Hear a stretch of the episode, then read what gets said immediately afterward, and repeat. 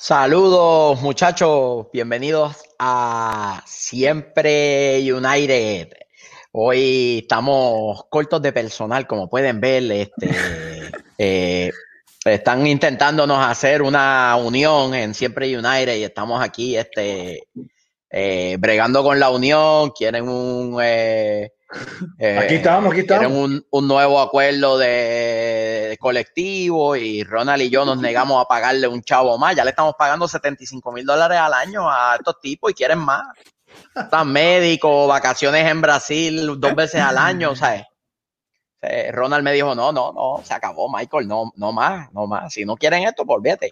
Ahí entonces Miguel, siendo Miguel, como es él, traicionó, brincó la línea de piquete, pues ustedes saben que Miguel es un tráfala, traicionó la línea de piquete y por eso se unió tarde, porque tú sabes cómo es, allá los demás están todavía piqueteando afuera de, de, casa del chofer atómico, así que nos vamos con esto, muchachos. Este, saludos a todos, gracias por estar una vez más con nosotros.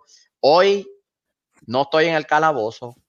Che Adam me dijo en Twitter que estaba transmitiendo desde Ushaya o no sé qué cosa, uno de esos nombres que, que que él se inventa. Este, este que les habla, Michael Miranda, como siempre, un placer estar nuevamente con ustedes. Estoy acompañado de Ronald Peña y de Miguel Ortiz. Así que vamos a hablar de roster, vamos a hablar del itinerario, vamos a hablar de la huelga de Siempre United con el sindicato de agremiados. Este, y muchas cosas más. Así que, ¡vámonos, muchachos!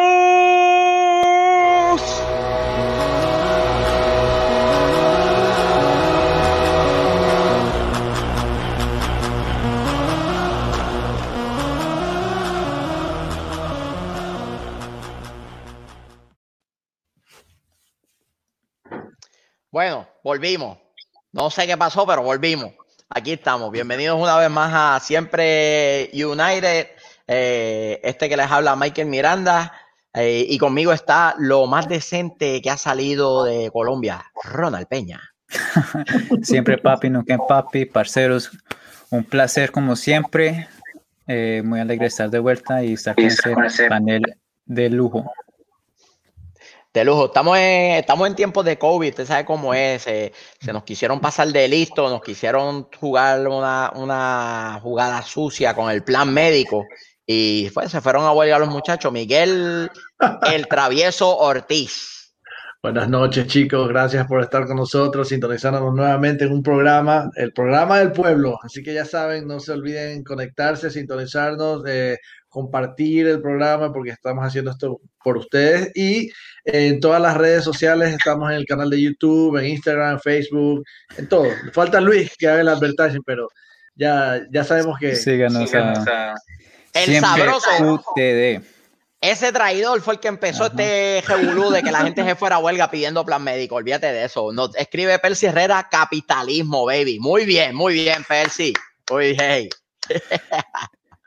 eh, Carlos Rangel nos dice saludos a mi tía que está en el Army, la teniente Errada. Muy bien, la teniente Errada, saludos a ella. Gracias por su servicio.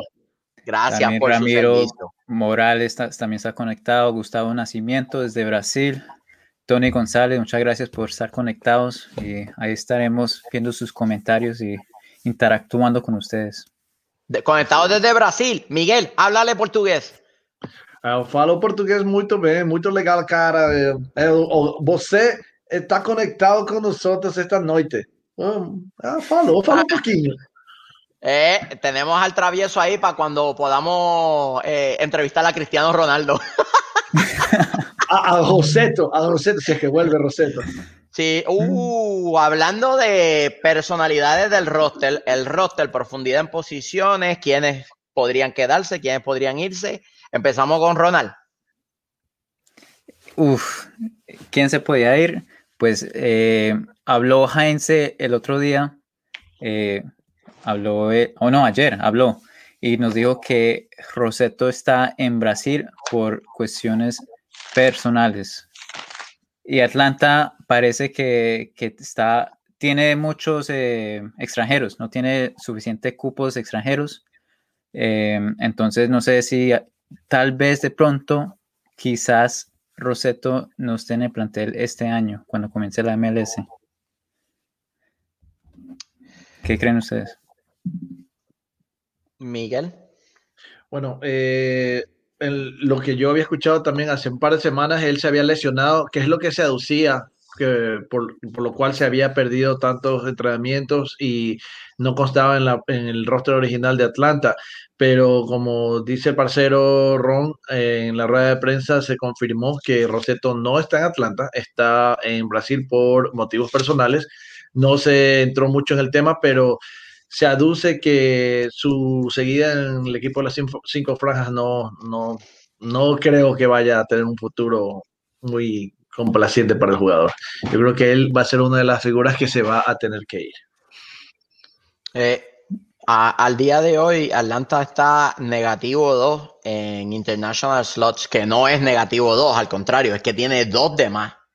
Entonces, pues para estar, para poder cumplir con el reglamento, entonces tiene que ver qué movimientos hace eh, antes de, del inicio de la temporada. Creo que dos días antes tiene que someter su roster final, o, dos o tres días antes del, del, inicio de temporada, no de su primer partido. El primer partido de Atlanta es el 17, pero su, el 16, ¿verdad? 16 o 17. Pero tiene que someter el roster dos días o tres días antes del inicio de temporada. Estamos hablando que eso es ya la semana que viene. o 17, tienes razón, 17, el 17, de abril controlando. O sea, te estamos hablando de temporada regular de la MLS, no de la Conca Champions. Eh, el inicio de torneo de MLS, sí. Ok. Ahora, otra cosa que también quería recalcar, que a lo mejor se nos está pasando muy por alto, que el ¿cómo te digo? El equipo jurídico de Atlanta United son unos cracks. Pero se van a inventar. Esos de ahí, si, si no salen por ahí un par de citizens antes de temporada, yo, yo, por, yo por ahí voy. Por ahí voy. Yo creo que de aquí, antes, de aquí al 17, yo creo que ya José Martínez es American. Así que. Está jugando en, en Estados Unidos, o sea, está jugando con la selección de Estados Unidos, me imagino. Mira, van a llegar con un pan, con 25 panfletos, con 25 panfletos y van a decir, mira, dice aquí que Barco tiene un tío cuyo bisabuelo peleó en la guerra civil en Pensilvania y eso lo hace ciudadano de quinta categoría. Y el reglamento dice en su página 1527, inciso 24, aquí en las letras bien chiquititas, que él cuenta como americano. Y Valquito con una bandera de Estados Unidos. no, literal. No, algo, algo, algo tienen planeado, porque no creo que, no creo que con lo calentoso que está Carlos Bocanegra se tirara la de canjearle un international spot a Nashville por 275 mil dólares para después decir, ah, eh, tenemos dos espacios de más, tenemos que hacer algo. No creo. alguna jugada tienen planeada. No creo que se vaya a tirar una de las de él. Como el año pasado. pues lo caga patada.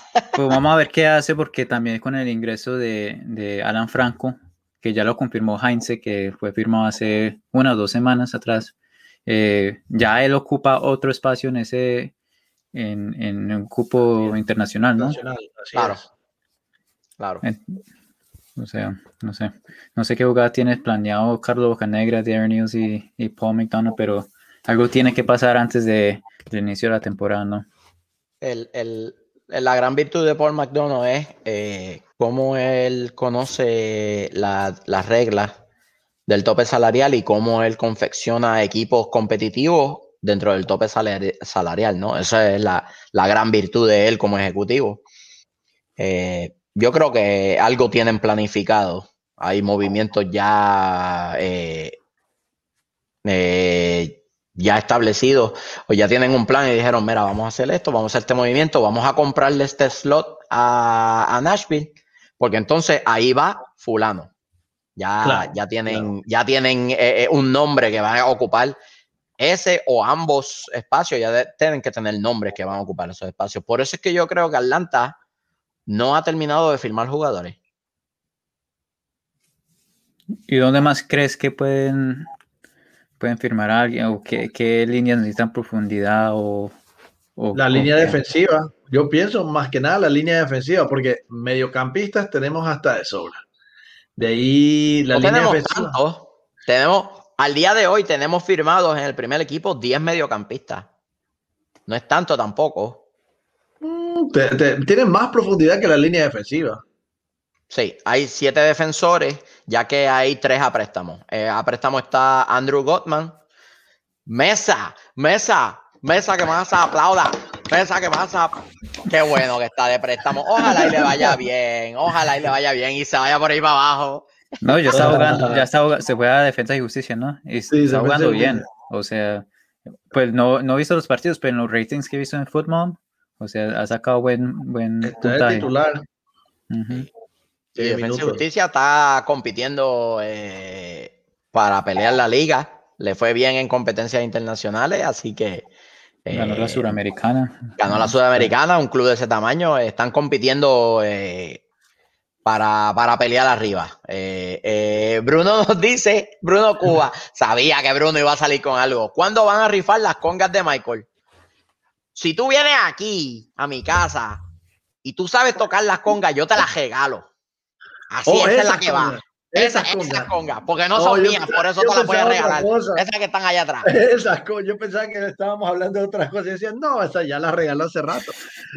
Ey, ey, ey, secretario, no, el secretario no está, está en huelga. Este, chofer, chofer, dámele 500 sucres ecuatorianos de multa al, sabroso, tío. al travesura. Yo creo que Michael regala las, las congas o rifa las congas cuando haga el asado. Igual, 500 sucres.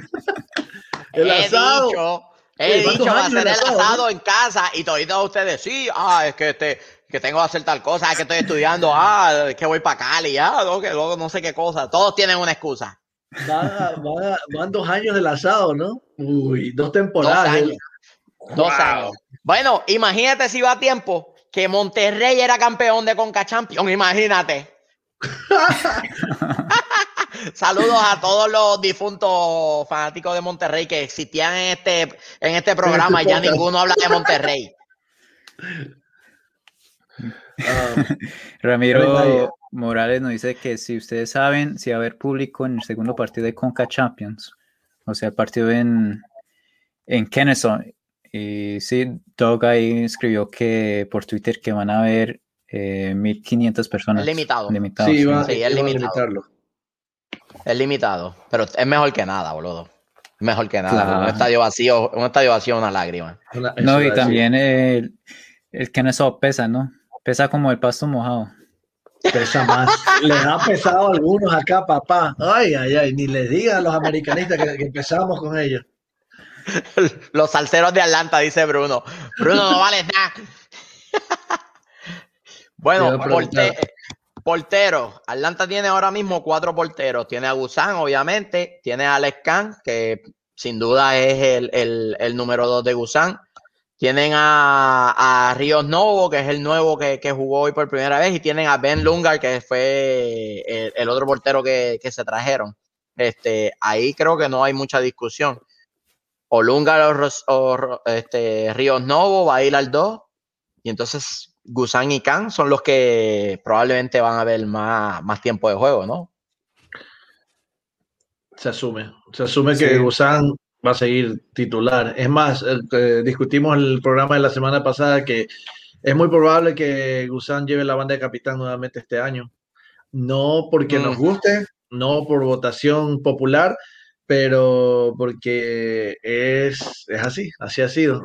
Pero, porque es calvo.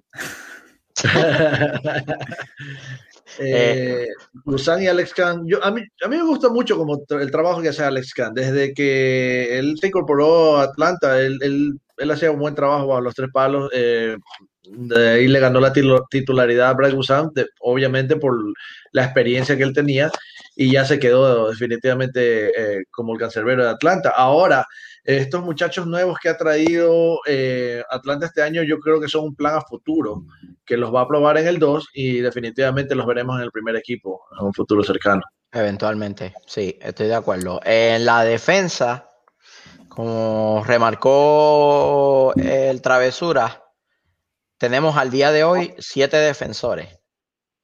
Ahí es donde nos Eh, falta. Mikey Ambrose y George Velo como laterales izquierdos, Campbell, Alex de Jong, eh, Efraín Morales y Anton Walks, Robinson y Franco como, como centrales. Y entonces Hernández luce como el único eh, lateral derecho. Ahora, eh, durante la semana, Anton Walks eh, leí una nota que él, remarcó y recalcó de que él está bastante contento y para él no tiene ningún problema que traigan más jugadores, eh, que la competencia es sana y la competencia los empuja a ellos a ser mejores. Entonces, eh, vamos a que en el equipo hay ese tipo de compañerismo y, ese tipo de competi- competitividad sana. O sea, se- uno lo empuja al otro a ser mejor y de esa manera pues sale adelante y ojalá pues eh, que encontremos eh, este año una línea defensiva, sólida, no como en otros años anteriores que era nuestro talón de Aquiles. Y pues yo creo que, y estoy casi seguro que ahí va a ser, si es que vamos a traer nuevas figuras, ahí va a ser en donde las vamos a incorporar, en esa línea defensiva de Atlanta. Yo, yo sé que Velo es un jugador a futuro, que, que Atlanta sigue trabajando con miras a, a un eventual fichaje a, a Europa, ¿no? O hasta un mismo club de la MLS que le diga, mira, me gusta el chamaco, te lo voy a comprar por, qué sé yo, X cantidad. Eh, ¿Les gustaría a ustedes que Atlanta se trajera un lateral izquierdo tal vez de mayor envergadura o de mayor experiencia? ¿O confían en el proyecto Velo y eh, toma, pibe, esta es tu posición y ahora es cuestión de que tú sigas creciendo? ¿De mayor qué? ¿Dijiste? ¿Puedes repetir? De- te vas a buscar otra multa. A buscar otra multa. Y esta va a ser en dólares. Ok, bueno, sería bueno, sería volviendo al tema, lo serio. Eh, sería bueno un, un- un lateral de mayor ah, experiencia, de mayor, mayor experiencia para, para poder tener, eh, como les decía, les remarco profundidad en el equipo. ¿Por qué? Porque nuestro torneo, la MLS es un torneo largo, donde hay desgaste. Atlanta está jugando no solamente ese torneo, estamos jugando también eh, la Conca Champions y aparte vamos a jugar también la, la, ah, el otro torneo que se me escapa, el que es más antiguo de todos, el... Champions League, No, no, la Copa del Mundo, Open. la, la el, US el Open US Cup. Open Cup, el US Open Cup, ese. Le queremos dar la bienvenida a Nicolás, el búlgaro González Buenas noches, Pires. buenas noches, muchachos, ¿cómo andan? el analista, llegó el analista. Sí, sí, sí, Nico. Nico, estamos Tengo que- hablando de la profundidad en la plantilla y estamos tocando el tema de, de George Velo y Mikey Ambrose, que son los dos laterales izquierdos. Y la pregunta que puse eh, eh, sobre la mesa fue si tenemos todavía espacios internacionales o tenemos movida para los espacios internacionales, si nos gustaría traernos tal vez un, un jugador más pesado como lateral izquierdo o si le entregamos totalmente la posición a Velo y esperamos que el proyecto rinda fruto. Más pesado lo ponemos a Luis y apaga y nos vamos. Yo, yo, si me preguntás a mí, yo creo que con esos dos jugadores está cubierta la posición. Yo creo que no, no tiene sentido gastar un, un cupo de un jugador que te puede dar experiencia en otra, en otra posición. Ron, ¿qué te parece? Eh, sí, eh, estoy de acuerdo con Nico, pero vamos a ver si tal de pronto he escuchado rumores que Velo de pronto se va en, en verano. No sé, entonces si, si Velo se va, si es una posibilidad, entonces hay que traer a alguien porque Mike Ambrose no, no creo que sea, tiene experiencia, sí, pero no creo que sea, te- tenga que las Mike mismas Ambrose- capacidades Ambrose- que, que, que George Velo. Recuerda que Mikey Ambrose es muy susceptible a, a- a lesiones. Y una sola persona Ujú. para cubrir una sola posición en un torneo tan largo es, es propenso a, a lesionarse o a desgarrarse. Tengamos en cuenta que estamos, estamos hablando, con- o sea, el condicionamiento que tenemos acá es de algo que no sabemos, porque no, no hay noticias concretas de que Velo se pueda llegar ahí, son rumores, como también hubo rumores que iban a llegar un montón de jugadores la temporada pasada y esta temporada y no han llegado. O sea, eh, hoy por hoy ten- tenemos a George Velo y a Mikey Andrew. Yo creo que esa posición está cubierta. Eh, la realidad es que si, si Gabriel Heinze está al tanto de que hay negociaciones por George Velo, eh, en ese caso sí, eh, yo estaría de acuerdo en traer un jugador de aprovechar un cupo extranjero y, tratar de traer un jugador que, pueda cubrir la posición con más experiencia, ¿no? Porque más en el formato que le gusta jugar a Heinze, yo creo que Mikey, Mikey Ambrose no, no cumple los requisitos para, para el estilo de juego de Gabriel Heinze con, con, los dos laterales. Tienen que ser muy ágiles, tienen que tener un ida de vuelta, tienen que tener, como decimos nosotros, eh, cinco pulmones, ¿viste? Tienen que poder correr los 90 minutos como si fuera el minuto uno. Claro.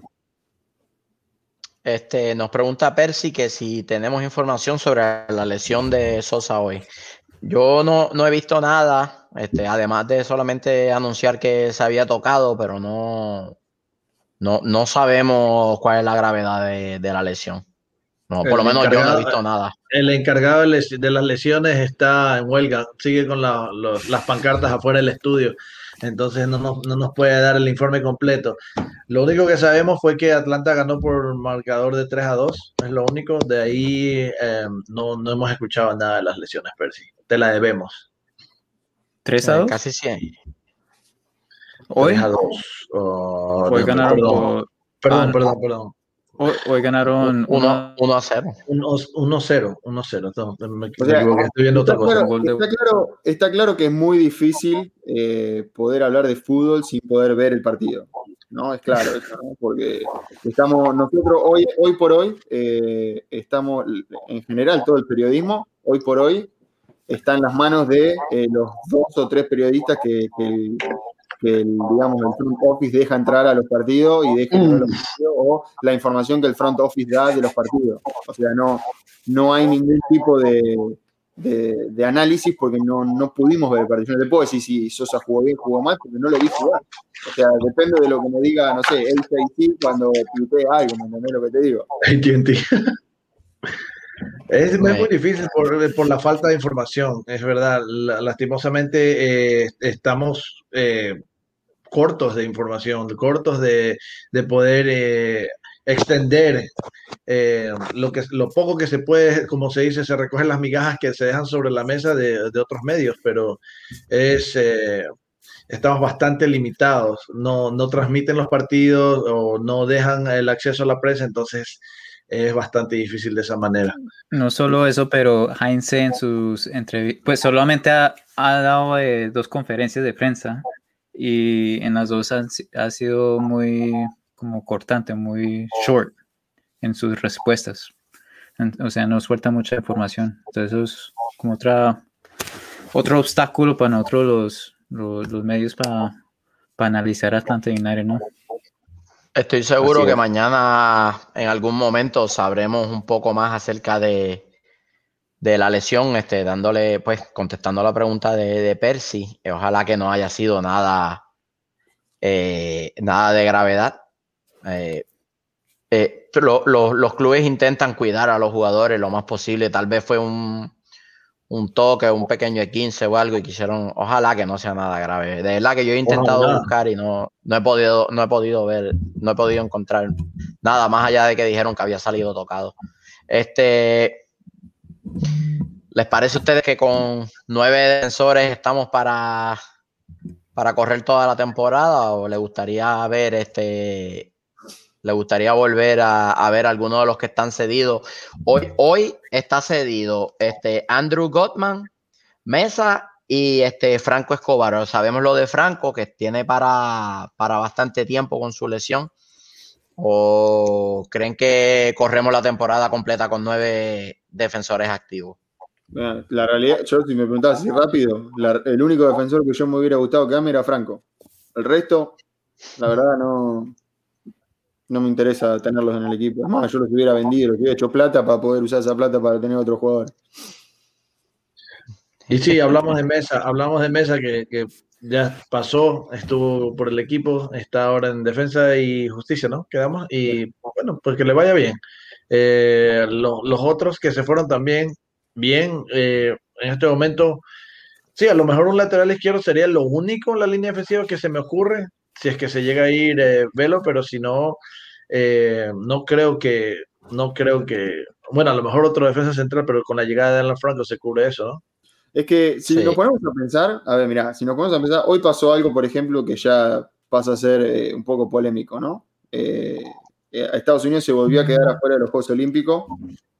Este, Miles Robinson y George Velo fueron convocados para ese partido. Atlanta United decidió no dejarlos ir.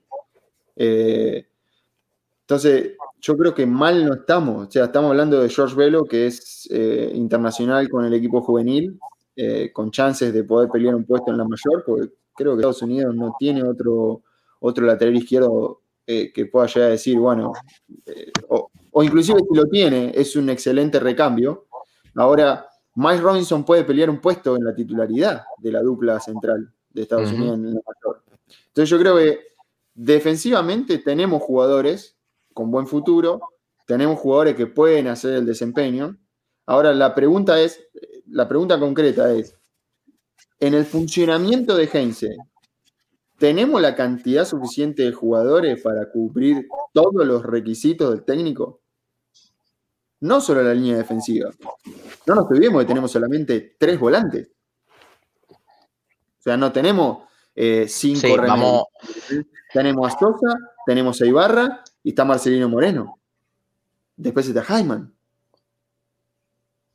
Después está No, Barco. Adams pero está ahí también. Barco en el medio lo perdés como opción por la punta.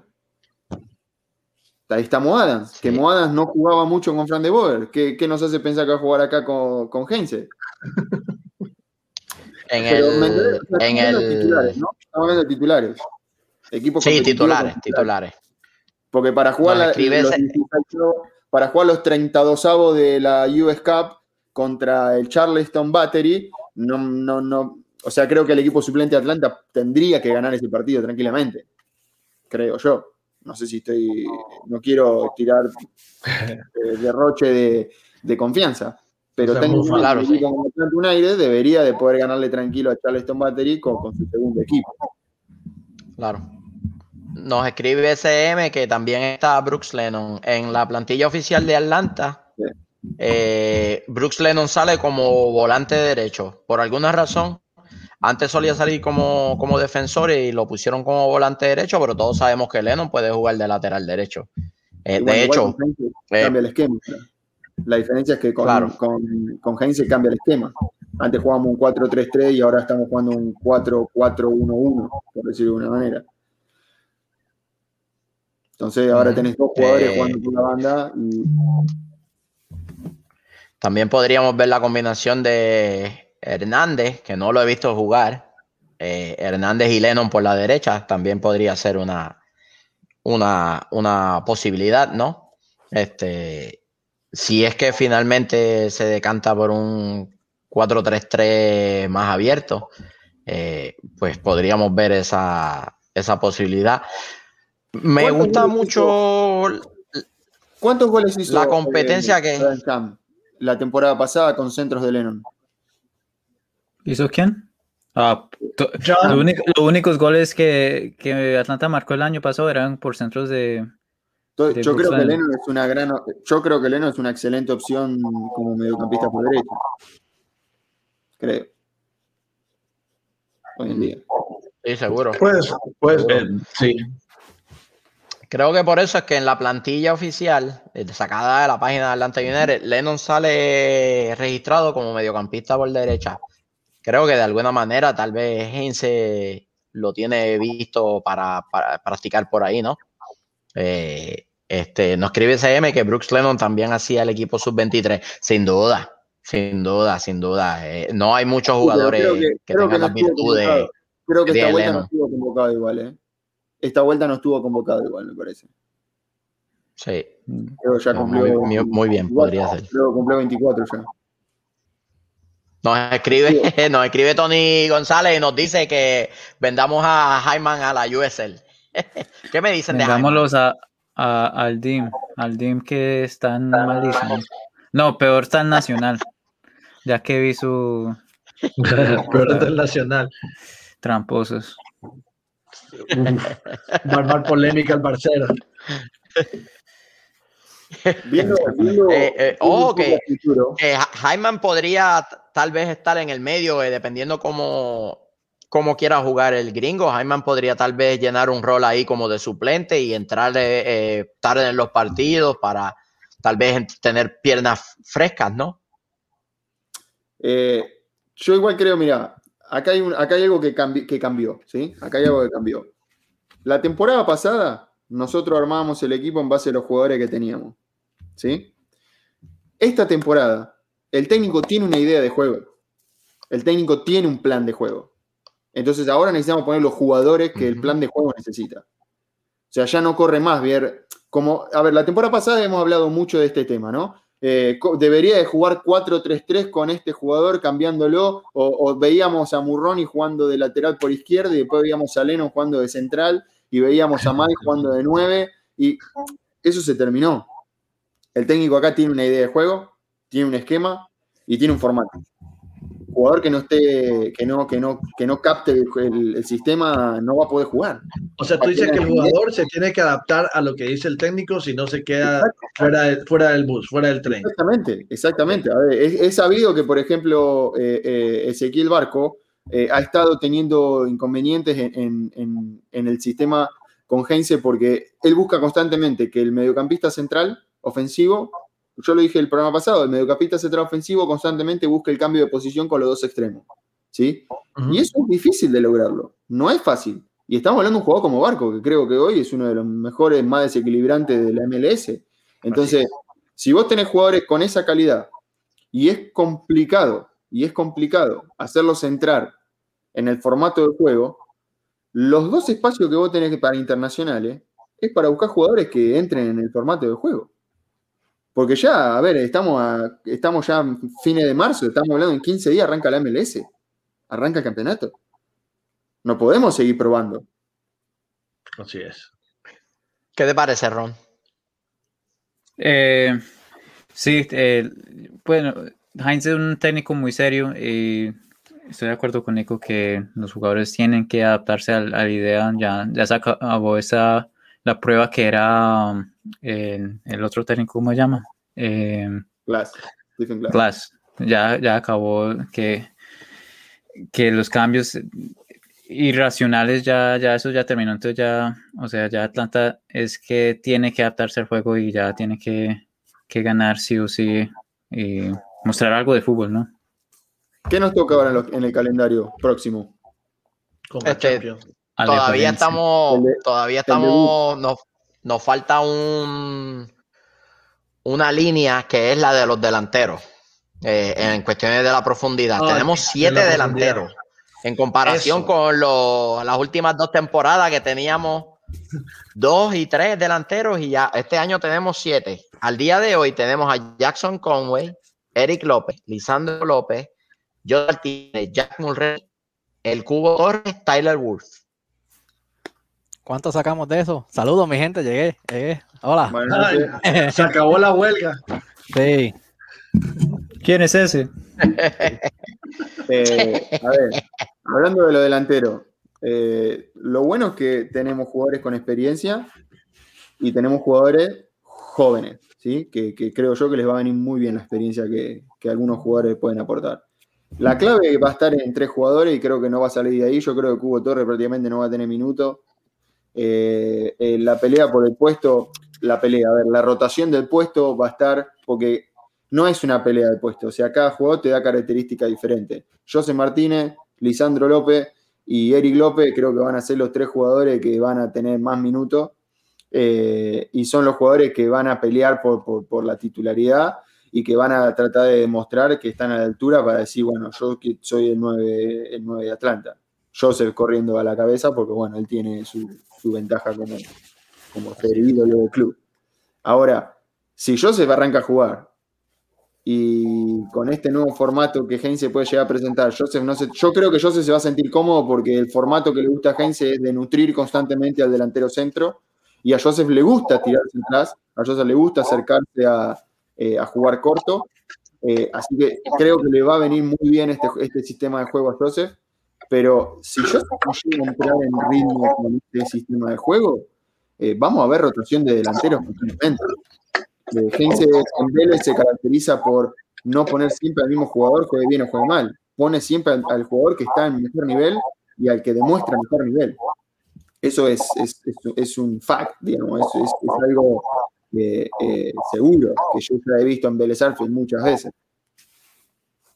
O sea que eh, estamos seguros de que va a haber mucha competición sana dentro del equipo por, eh, por abarcar esa plaza titular. Sí, claramente. Eh, una nota, Heinz nos dijo que, que él ve a Eric López más como extremo que de nueve. Bueno, eso es lo que discutíamos el programa pasado. Eso es lo que discutimos el programa pasado. Yo creo que Eric López va a jugar por la derecha.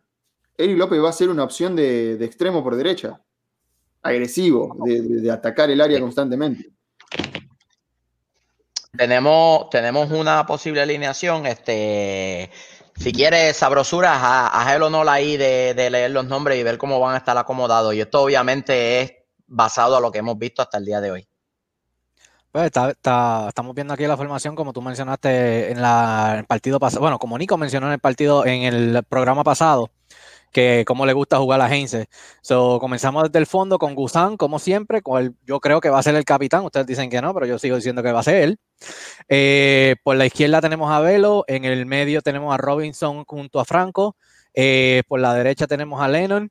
De contención um, defensivo tenemos a Sosa. Eh, luego tenemos Ibarra, dice ahí, cierto, sí, Ibarra. por la línea no, no veo bien la, otra, no sé si era B o R. Ibarra en el medio, al frente tenemos a Moreno, asumo que como contención ofensivo, ¿no? Eh, Barquito por la izquierda, Eric López o Dam o Jürgen Dam por la derecha, una de esas opciones, y López o Joseph en la delantera. Que para el primer partido yo pienso que sería López, pero. Te cambio, López. Mm, te cambio algo, te cambio algo así eh, en el formato que está acá parado en la cancha. Yo creo que, eh, yo creo que eh, Ibarra va a jugar más retrasado y Sosa va a jugar un pasito más adelante, casi, casi en la misma línea que Moreno, casi, casi. En el momento que nosotros tenemos la pelota, creo que Ibarra se va a tirar atrás va a jugar casi entre los centrales para dar salida de juego. Sosa, como, como hacía Nagby, parecido. Como hacía Nagby, exacto. Eh, creo yo que Ibarra va a hacer ese trabajo y Sosa va a hacer, eh, junto con Moreno, el primer pase. Eh, la, otra, la otra cosa es cuando defendemos. Cuando defendemos, el sistema de Heinz cambia totalmente. Barco pasa a ser un mediocampista por izquierda que tiene que llegar hasta mitad de cancha. Y López López, eh, en este caso eh, Eric López o Jürgen Damm, eh, van a tener que ser un mediocampista por derecha, llegando hasta la mitad de cancha. Y ahí sí, Sosa e Ibarra agarran el medio los dos. Y ahí sí juega con dos contenciones. Tanto Joseph como Marcelino Moreno van a tener que presionar a los mediocampistas cortándole rápido la salida, forzando a que tengan que jugar rápido la pelota. Al momento de salir nosotros con la pelota, sí, Franco y Robinson se abren, Velo y Lennon eh, tocan la línea del medio como mediocampistas y Barco y, en este caso Damo López se hacen extremos. Y ahí sí, Ibarra va a entrar entre los dos centrales para salir como con una línea de tres. Y ahí sí Sosa y Moreno van a agarrar el medio. Eso es lo que hacía Heinz eh, la razón la razón por la que pusimos a Sosa más profundo fue porque en el partido de Charleston eh, salía jugando desde atrás y prácticamente eh, Sosa se paraba entre medio de los dos centrales cuando defendían y después salían, salían jugando. Este, obviamente eso puede variar, ¿no? Para eso el entrenador juega con todas las variantes, pero eso fue lo que vimos en el partido de Charleston, que Sosa jugaba sumamente profundo. Me gustaría y entonces Ibarra y este, sí, sería bueno ver cómo jugó con Birmingham. Una lástima que no, tuvimos eso al, al partido. Eh, tenemos otra posible variante del 3, esta es con 5. Eh, tomando en consideración que Ibarra y Sosa podrían también estar este, más emparejados.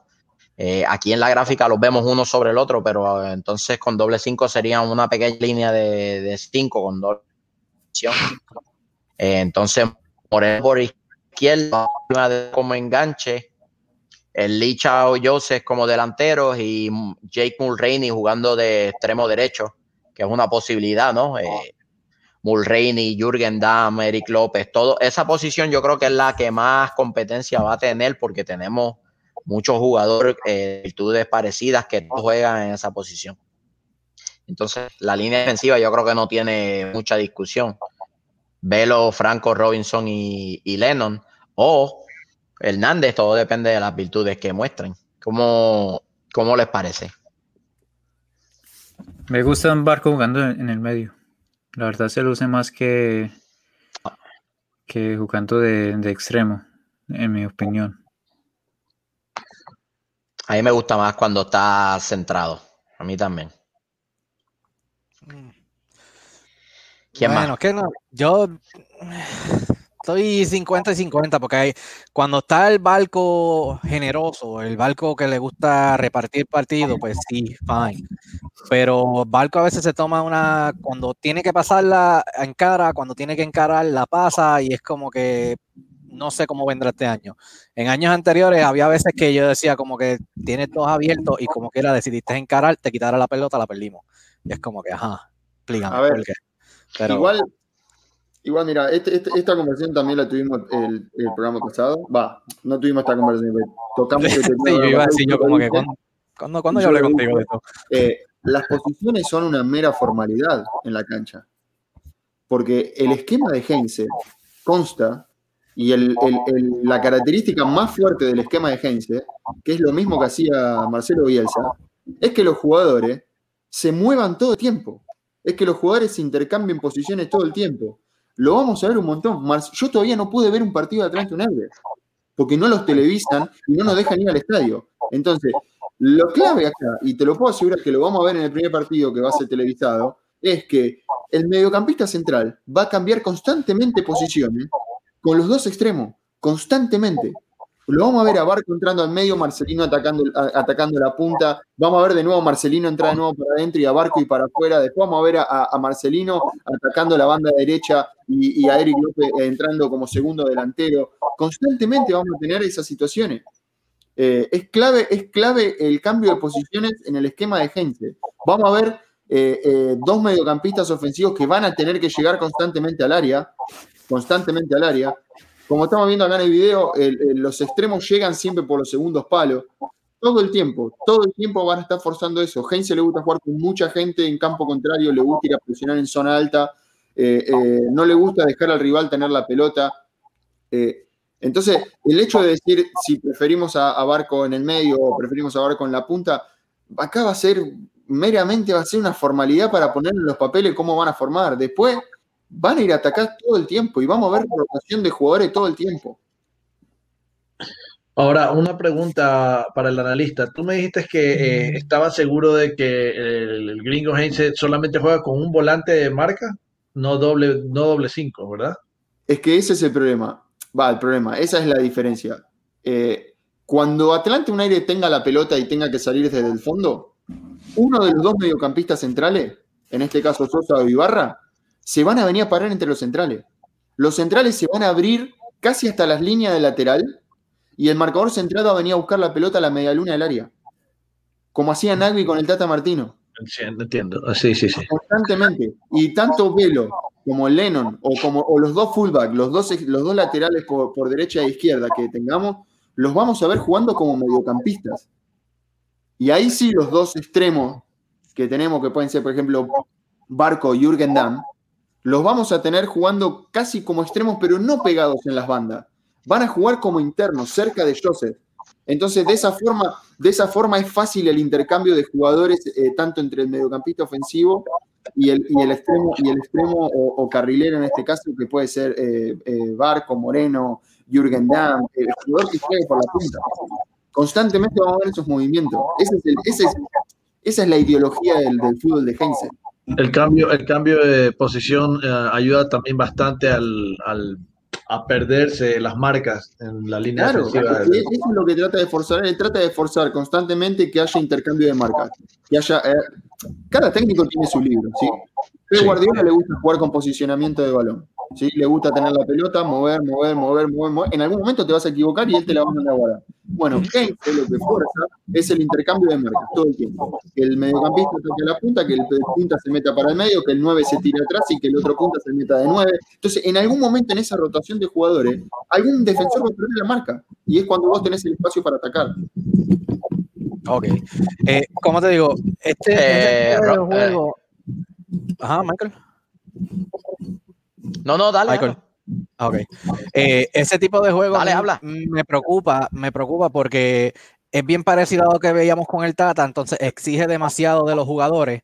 No sabemos cómo fue la, la pretemporada, no sabemos cómo fue el preparamiento físico de los jugadores y comenzamos fuerte. Tenemos puedo seis partidos.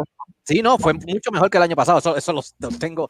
Te lo Bien puedo claro. ahora. ¿eh? Me Pero mira, te digo, dicho jugadores de Atlanta. No lo que te digo, está bien, pero lo que te digo es, eh, comenzamos fuerte porque en un periodo de 30 días, desde abril 3 creo que es que comenzamos, abril 6 creo que es que comenzamos el primer partido, hasta el 9 de mayo son 6 partidos. Son, en un periodo de 30 días tenemos 6 partidos, que es algo exigido, más viajando, porque vamos, vamos a Costa Rica, regresamos, bajamos a Orlando, Chicago viene acá. O sea, lo que me preocupa...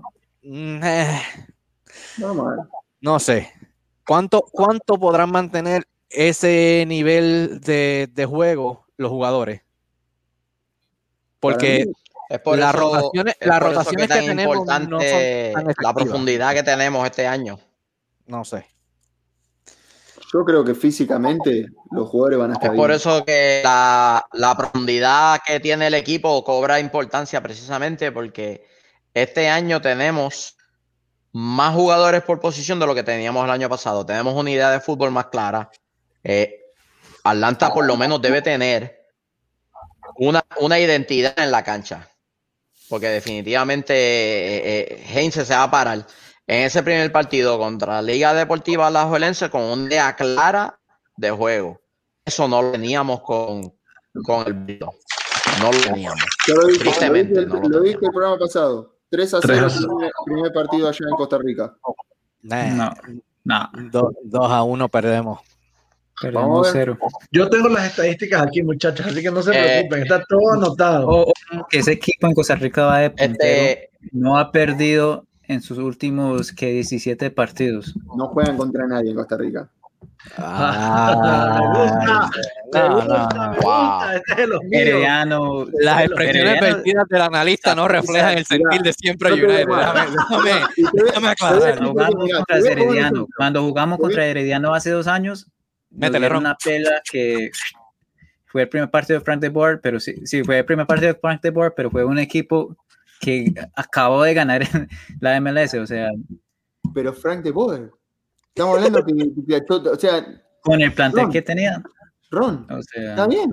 Pero, a ver, un barco, un barco, yo te puedo el Titanic. El Titanic sin capitán se iba a estrellar igual. Te- o sea, es, es lo mismo. A Frank de le dio una Ferrari y la chocó. O sea, no podemos hablar de eso. O sea, eh, no creo, no, no creo. ojo, eh, ojo. Hay que Bueno, respetar a- al rival y, y su cancha. como. El que se lo respeta, se lo Claro, respeta. Eso, eso Claro, está claro, bien. claro. Pero yo también pienso que podremos, podremos traernos los tres puntos. Podríamos traernos No, los tres puntos. No un Te 3 hago a esta 0 pregunta, tan Ron. optimista, Te hago pero pregunta. Te hago esta pregunta. ¿Vos crees, vos crees que a este equipo de Costa Rica, todos los equipos de Costa Rica que no le pueden ganar, lo, van a- lo salen a atacar y a presionarlo en su cancha con tres delanteros, con tres mediocampistas que presionen en campo contrario, que van a atacar con laterales ofensivos todo el tiempo? ¿O se tiran todos atrás y lo esperan y lo, y lo cuidan porque es uno de los mejores equipos de Costa Rica? Yo quiero ver cómo ese equipo mejor de Costa Rica hoy se defiende ante un equipo que lo va a ir a atacar y le va a meter jugador en el área y que lo va a forzar. Vamos a ver. Atlanta va a salir, Vamos a ver. Yo, yo le tengo Pero ahí fe. está eh, el problema. Ron, Ahí se te cortó, Ron, se cortó el audio. espacios Repite, que deja. Atlanta atrás, ¿no? Que, que sucede. Ron, cinco dolaritos más a- al, al El internet. internet, el internet de Ron es del que te dan cuando compras en Kroger la leche con chocolate. Y te lo dan por 5 pesos al mes. Dele, dele, dele de comer más a la ratica para que siga. Eso, eso iba a decir, la rata se fue a dormir, la ratita se fue a dormir. A ver, Ok, ¿puedo- puedo para movernos, para movernos del tema de, para movernos del tema de, de lo de CONCACAF, que nos, des- nos desviamos un poco, como dato curioso, Atlanta tiene solo cuatro jugadores mayores de 29 años y dos de ellos son porteros. El otro es Fernando Mesa, o con 29 años o más es el Licha López. Así que, y Mesa está a préstamo, así que realmente tenemos un jugador de, de campo con 29 años o más, que es el Eh. Licha, y el Licha a los 38 es mejor que el 90% de los jugadores de la Mira, MLS. Y ahora que dices eso, Michael, nosotros, bueno, y me incluyo, no hablamos mucho de los porteros. Yo no, no sé cómo está mi confianza en Gusán este año, porque el año pasado no lo usó muy bien, no sé. Ah, no sé, mira, Me- tocaste un tema Hacer, delicado ahí. hacer, Pero hacer, es que hay que justo, tocarlo, hacer nunca justo- hay que tocarlo. No, A espérate, para le hacer, gusta tocarlo. hacer justo, para Ajá. hacerlo justo con Gusán Creo que Michael, y para creo hacer que justo Michael va a con decir, todo el va a decir lo mundo. Eh, eh, la temporada 2020 es una que no se puede utilizar para medir la, eh, la- la- la- el juego de nadie, porque fue tan pobre en general el colectivo completo Ajá. de todo que tenemos que utilizar el 2019, saltó el 2020 un blanco, un, un- un abismo total y después tenemos que dejarnos llevar por lo que empiezan a hacer ahora los muchachos. Así lo veo yo, porque a Gusán Sí, lo no, cagaron a goles, pero es que el equipo no se podía defender ni en un jurado, ni en un tribunal se podía defender. Te pongo un ejemplo. Te pongo un ejemplo. ¿Sí? Gusan, Gusan para mí no es un mal arquero. Es- Está entre los. Está entre los mejores, para mí está entre los mejores cinco de la MLS. ¿Qué crees que te diga? Hoy. Ahora, el año pasado, el ejemplo es el siguiente. Si vos contratás un albanil, ¿sí? O contratás un ingeniero o un arquitecto para que te construya una casa y vos no le decís cómo querés que te la construya, después no te quejé que la casa no te gusta. Entonces acá pasa lo mismo. Vos tenés un director técnico que no le dice lo que tienen que hacer los jugadores, que no pone los jugadores donde los tiene que poner y que los hace jugar mal, obviamente que los jugadores van a hacer las cosas mal. O no, no mal, pero no las van a hacer bien como pudieran hacerlas. Entonces, creo yo que en este Claro. caso, Gusan, con una línea defensiva ordenada, con una línea defensiva que sabe lo que tiene que hacer, con una línea de mediocampista que sabe lo que tiene que hacer, y con un esquema y con un técnico que baja la línea y que sabe lo que quiere, yo creo que no vamos a tener ese tipo de problemas con Gusan. Yo creo que Gusan va a hacer un buen desempeño en la temporada. Estoy de acuerdo. Potencia, el hecho de tener eh. un buen día potencia a los jugadores. Confianza, confianza. Se le da la confianza. Sí, no, estoy, estoy de acuerdo. El portero es el único jugador en el campo de fútbol que no tiene margen de error. Si el delantero se equivoca en una diagonal que le hacen, le tiran un pase, el delantero va a tener 20 situaciones más. Los medios igual. Y los defensores, Y- y si se equivocan, tienen el portero para cubrirle la espalda. Los No. porteros no tienen a nadie que le cubra la espalda. A nadie. Pues por eso se es tan crítico entre los porteros. Y lo que dice Luis tiene cabida, tú sabes, es lógico. eh, El equipo encajó muchísimos goles, pero creo que fue el 2020 fue una temporada sumamente fuera de lo normal. No sé si, bien, si podríamos pasar partido- juicio sobre, sobre lo Si que hace cualquier hizo cualquier jugador. Si vos tenés un partido como el que jugamos en México contra la América, por ejemplo, que Fernando Mesa hace un error de, de juvenil, ¿qué culpa le puedes echar al, al arquero? Si los defensores, a los defensores le giran así como si fueran una naranja. O sea, ¿no? ¿qué, qué le puede...? No, pero no estamos hablando de, de funcionamiento del el equipo, pero si no, había momentos que Bragusa no sé qué estaba pensando, no tenía en la mente que Decisiones Que- zánganas. eh, unos goles, pero muy, muy, muy bobos. Creo que es una sucesión de hechos bochornosos que, que terminan en, en eso. Pero eh, cuando, sí, sí, cuando vos todo el tiempo haces las cosas mal, a la larga afecta a todos los jugadores del plantel. Es, Bueno, es mi, y sí, es mi, es mi punto de vista. A ver, eh, ¿qué- Por eso ver, yo te di, yo te di el mío. Yo no confío en Gusán en esta temporada. Es lo único. ¿Quién es el portero titular para ti, Luis? Alex Khan. Bueno, es como que A o B. ¿Qué más vamos a coger? Pero pues, no sé. No, Khan no lo hizo, no lo hizo mal contra el América hace dos años, o no sé. Ok. Acá dice Elmer, dice Se Elmer. le que- debería- que- se le debería dar más oportunidad. Se le debería dar más oportunidad y pienso lo mismo que Elmer, que Brarusan ya está en la última y ya debe estar firmando el retiro y no sé. Yo lo que no entiendo es cómo Gusan hoy en día tiene un millón de dólares de contrato. No entiendo. Es mucha plata por una- por un portero, ¿no? Eh. Tiene Ahí, Eh, pará, pará, eh, pará, pará, poneme, nuevo- poneme el comentario anterior. Poneme el comentario anterior. Acá tengo gente. Jorge Anaya me dice, eh, supongo que por lo que él está diciendo, ve fútbol de Costa Rica. Han pasado Y dice 30 que comentarios. Como ese dice, Nico tiene razón, devuélvelo. Devuélvelo. No, no, No, no. De los equipos en Costa Rica se cierran contra los. Sí, está bien. A lo mejor sí, a lo mejor Yo- él ve fútbol en Costa Rica, a lo mejor él sabe, Sí, pero como te que- digo, eh, son planteamientos diferentes. Atlanta va a llegar a, hacer su fútbol allá, pues, y, y si ese semana- equipo, ese equipo no está acostumbrado, pues se va Esta a llevar tres. voy a, esta semana me voy a ver tres o cuatro partidos de Elejuense. Quiero Sí. ver las últimas cinco fechas de Elejuense a ver cómo jugó.